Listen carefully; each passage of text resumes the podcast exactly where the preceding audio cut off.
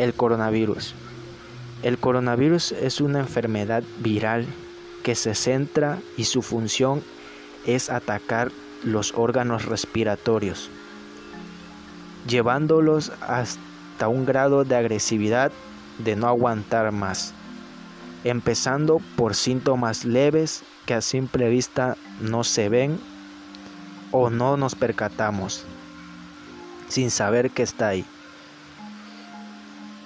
los agrede o los daña de una forma tan grave que llega al peor de los casos si no es tratado con delicadeza y a tiempo, que es la muerte.